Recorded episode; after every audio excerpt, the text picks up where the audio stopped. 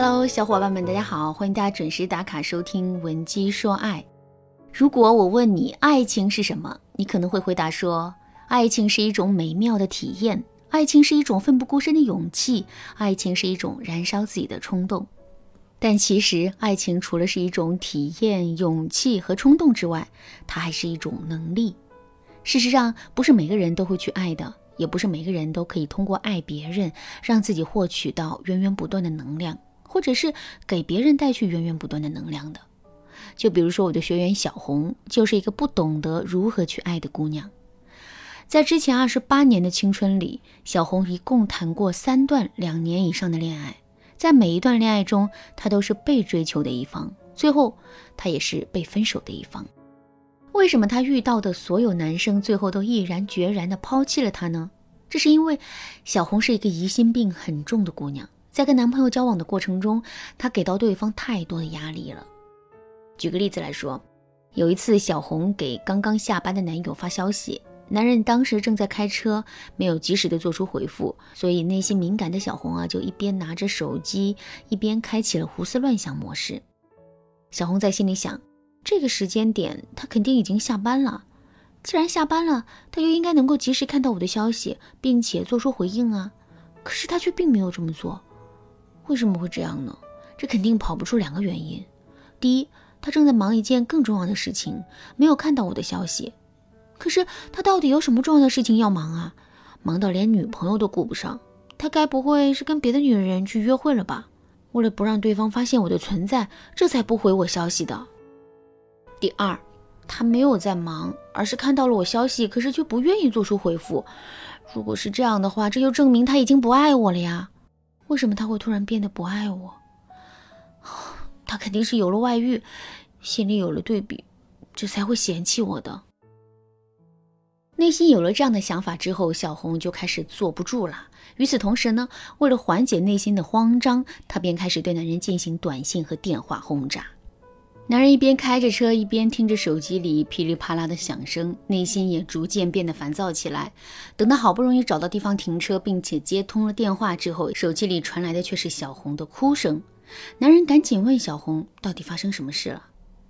小红就一边抽噎着，一边质问男人说：“我对你这么好，你为什么要出轨啊？”听到这句话之后，男人当然是一脸懵。可他也知道小红的脾气，于是便陪着笑脸，一直耐心的在那里解释。解释了一个小时之后呢，小红的情绪啊终于稳定了下来。之后又过了二十分钟，男人才敢挂断电话。男人深吸了一口气，一天的好心情瞬间便消失了。其实啊，男人真的是挺爱小红的，否则他也不会耐着性子跟小红解释了一个多小时。可是，随着类似的事情一次又一次的发生，他最终也变得精疲力尽。进而，在无奈之下选择了分手。现在，我们再来回溯一遍小红的感情。为什么她那么爱这个男人，可是却没有办法留住这段感情呢？其实，这完全是因为小红太过于把自身的注意力聚焦在一些不可控的因素上了。其实，爱情本身就是一件不可控的事，不是爱一个人就会被爱，不是努力去爱就会有回报。所以，对一段感情怀着适度的忧虑和担心，这并不是一件坏事。可是，如果我们对这些不确定因素过度聚焦的话，我们就很容易会变得没有安全感，进而变得疑神疑鬼，从而为这段感情带来损伤和风险。说到这儿，问题来了：如果我们就是情不自禁地把爱情的焦点放在一些不确定因素上的话，我们该怎么做出调整呢？下面我就来给大家分享一个特别实用的方法，这个方法是反向验证法。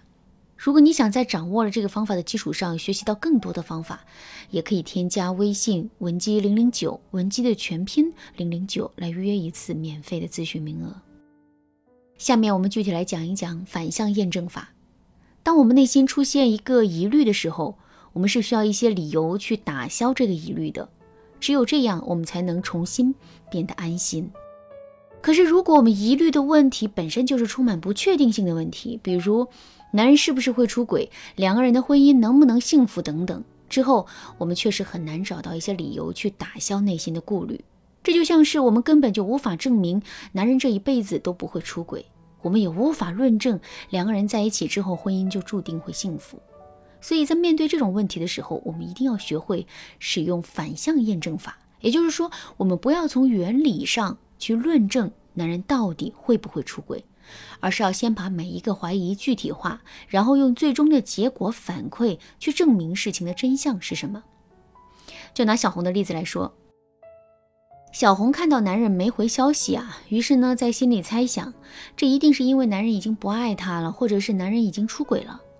这是一个怀疑，但并不是一个具体的怀疑。一个怀疑越不具体，我们就越难以论证它的错误性。所以，我们要先把这个怀疑具体化。比如，男人已经出轨了，那么他的出轨对象是谁？两个人是怎么认识的？又是怎么一步步发展成现在的关系的？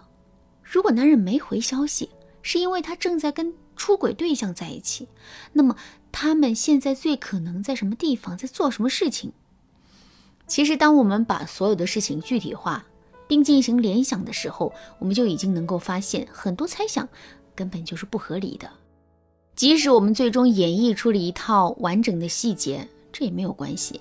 我们可以先任由这个想法进行下去，之后等到我们知道了真相之后啊，再来推导我们之前的判断。比如，我们可以对自己说：“哎呀，这原来是误会一场。可是为什么会产生这样的误会呢？”哦，原来是这个想问题的方式错了，或者是这个小结论的依据不够充足。